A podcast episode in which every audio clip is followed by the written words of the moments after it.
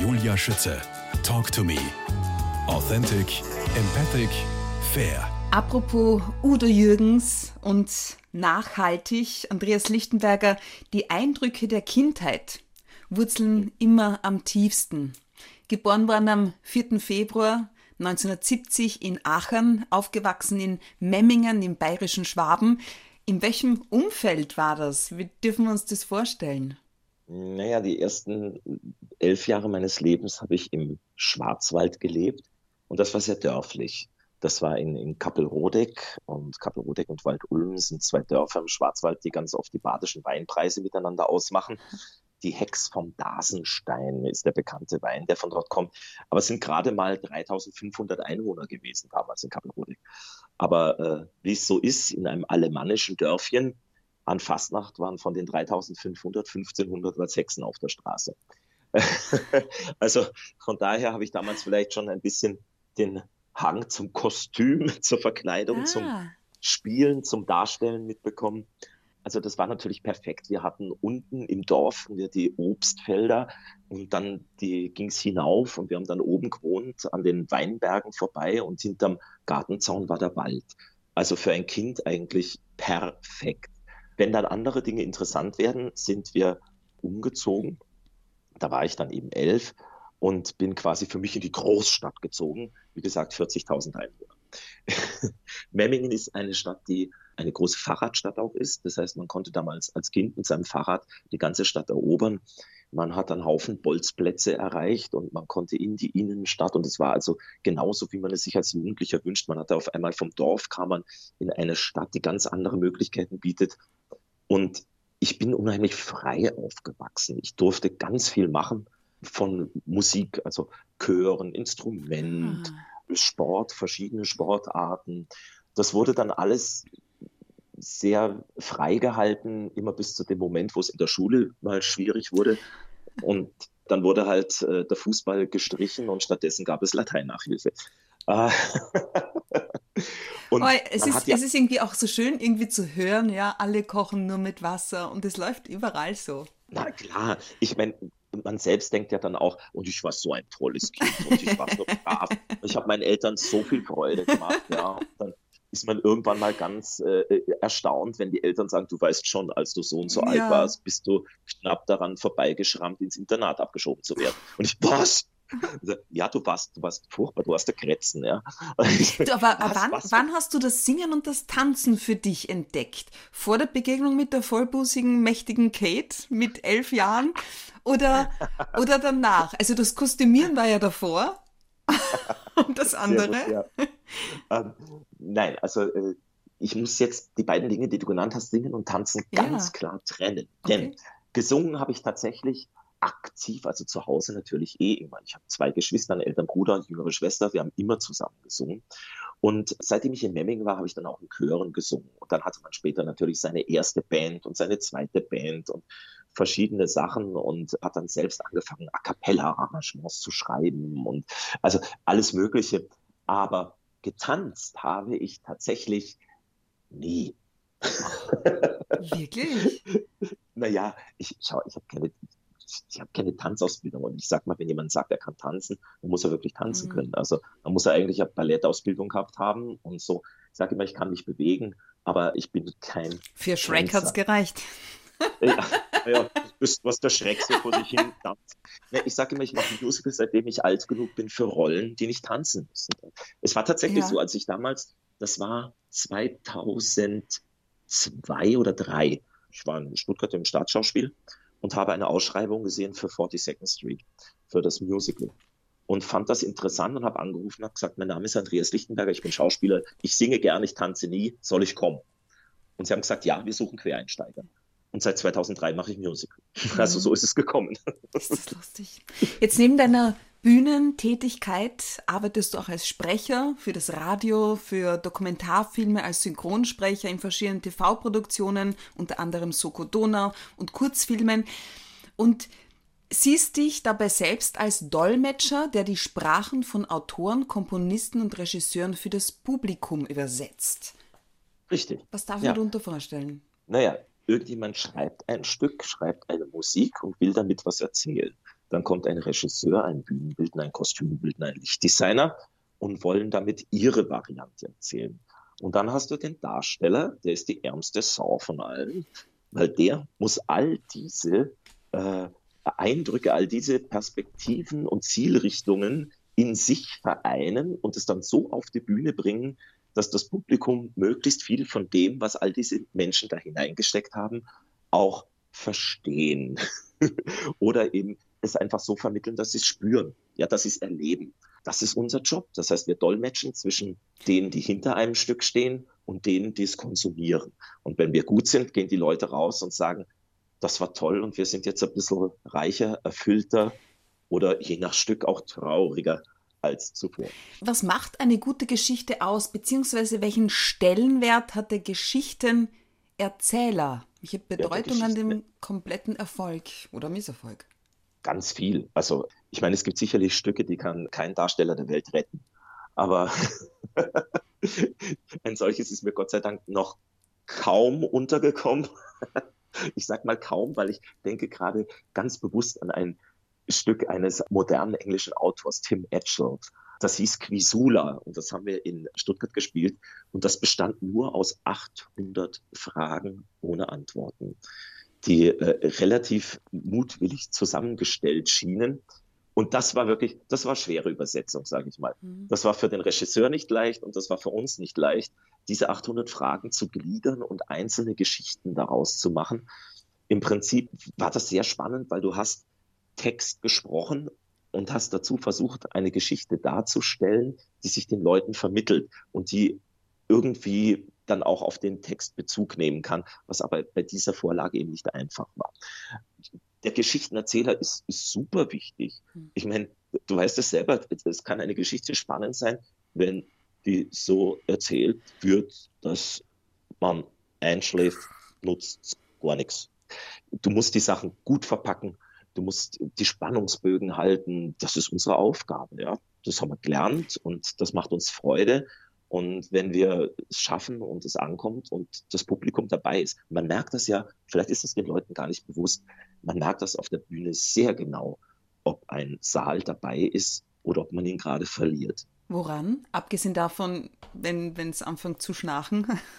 Ja, zu schnarchen oder zu husten, das sind tatsächlich erste Indizien. Wobei das Schnarchen an sich kann einfach nur das Indiz sein, ja, da sitzen zwei Abonnenten und er muss jedes Mal mitgehen, obwohl er nichts will und hatte eigentlich einen langen, harten Tag. Und dann äh, bin ich meistens auch gar nicht böse, sondern denke mir, oh, der Arme. Andreas Lichtenberger, wie ging diese Geschichte nochmal? Treffen sich Placido Domingo, Ferruccio Furlanetto, Michael Schade, Günter Kreuzberg und Andreas Lichtenberger auf einer Gala? Ja, das ist äh, ganz einfach. Es gibt in Wien den wunderbaren Verein Die Freunde der Wiener Staatsoper. Und die gibt es mittlerweile seit 45 Jahren. Und diesem Verein fühle ich mich in mehrerer Hinsicht verbunden. Ein sehr guter Freund von mir ist der Generalsekretär und meine Frau arbeitet auch für diesen Verein. Und meine Frau hatte vor über zehn Jahren die Idee einer Begegnungsmatinee zwischen Oper und Musical. Daraus wurde Musical meets Opera, das es inzwischen schon über zehnmal gab, wo man sich immer entweder im Ronacher oder im Raimund Theater getroffen hat und auf einer der VBW Musical Bühnen quasi Gemeinsamkeiten und Unterschiede herausgearbeitet hat von Oper und Musical. Es wurden am Anfang wurden zum Beispiel Tanz der Vampire und Don Giovanni miteinander verglichen. Es gab die Begegnung von Elisabeth und Carmen. Wow. Wir haben damals mit, ich war noch niemals in New York, haben wir quasi die amerikanische Oper, die ist ja fast schon das Musical, also amerikanische Oper, sprich sowas wie West Side Story und so, haben wir gegenübergestellt. Ich war noch niemals in New York. Da war sogar der, der Enkel oder der Urenkel schon von, von Bernstein da. War großartig. ja, wir haben mit Don Camillo und Pepone äh, haben wir das gemacht. Das heißt, ich war also da selber schon mit dabei. Ich habe familiäre Verbindungen zum Verein der Freunde der Wiener Staatsoper. Und den Verein gibt es mittlerweile seit 45 Jahren. Das heißt, vor, äh, vor fünf Jahren gab es eine Geburtstagsgala, äh, bei der ich schon dabei sein durfte, um quasi die Sektion Musical zu vertreten. Und das war jetzt wieder der Fall, fünf Jahre später. Und während vor fünf Jahren ich dann zum Beispiel José Carreras kennenlernen durfte und, und Raimondi Und auch für die alle übrigens gilt, sie können was, also sind sie nett.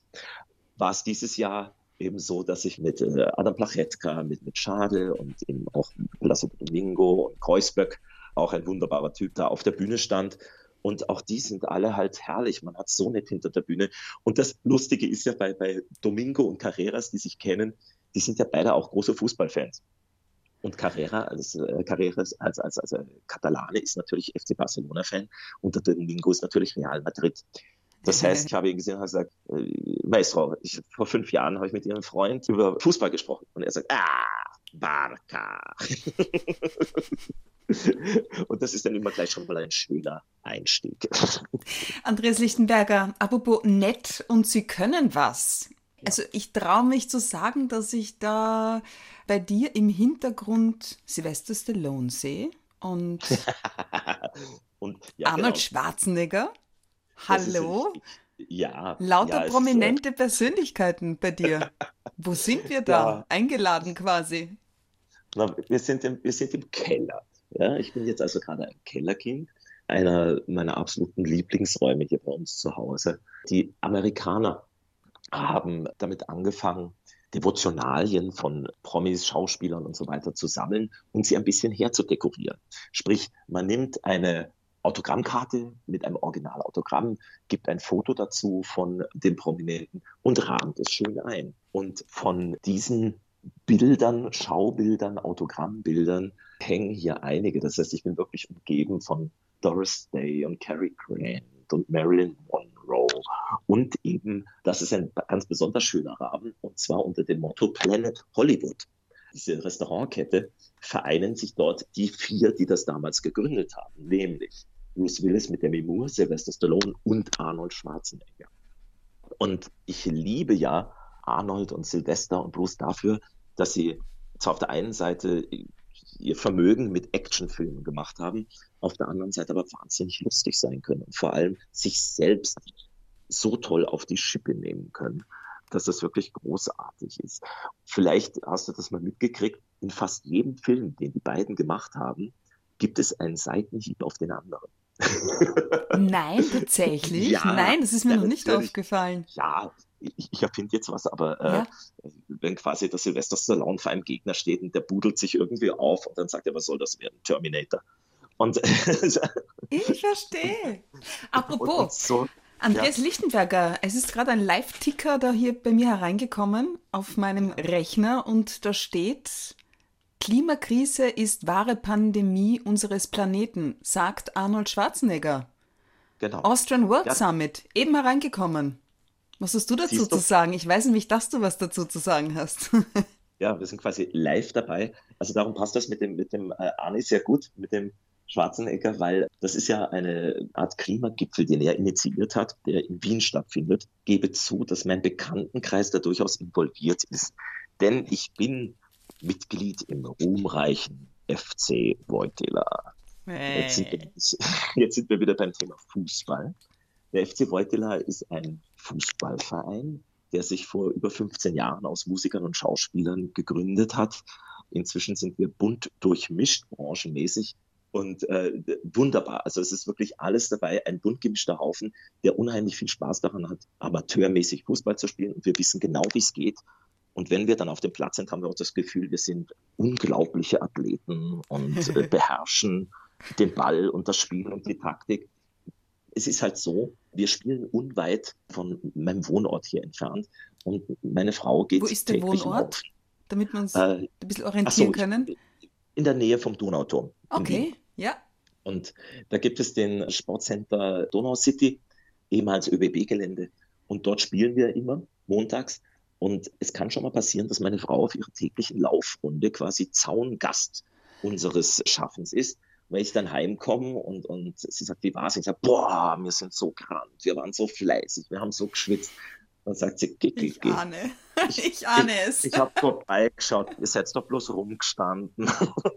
und ich schwöre, es hat sich aber nicht so angefühlt. Ja. Ich muss ganz kurz nochmal zurückkommen auf den World ja. Summit, weil das wirklich eine tolle Veranstaltung mhm. ist und weil der Arnold Schwarzenegger da ganz viele Leute zusammengebracht hat, denen äh, die Entwicklung des Klimas äh, wirklich sehr am Herzen liegt. Dieses Jahr ist er sinnvollerweise nur dazu äh, gestreamt. Ähm, Aber vom Beuteler, da haben wir den Fritz Reiner, das ist unser großer Organisator und der ist auch Musiker und der hat die Hymne für den World Summit geschrieben letztes Jahr und dieses Jahr. Und jetzt schließt sich ein Kreis bitte. Dieses Jahr gibt es in der Eröffnungsveranstaltung den Song Fünf Minuten vor zwölf von Udo Jürgens.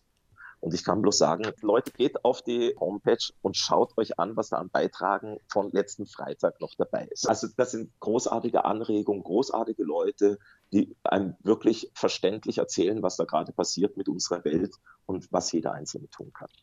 Und es ist nicht zu Ende, bevor es nicht gut ist. Andreas Lichtenberger, ja. was hat dieses dein Lebensmotto, dein Lebensmotto zu bedeuten? Im Prinzip äh, das, was jeder macht. Jeder versucht, das Leben zu leben, so gut er kann und so gut es hinkriegt. Und ich sage mir halt, bevor ich es nicht gut hingekriegt habe, darf ich nicht aufhören. Also dranbleiben, weiterarbeiten. Wenn was nicht funktioniert, hat sich was Neues überlegen.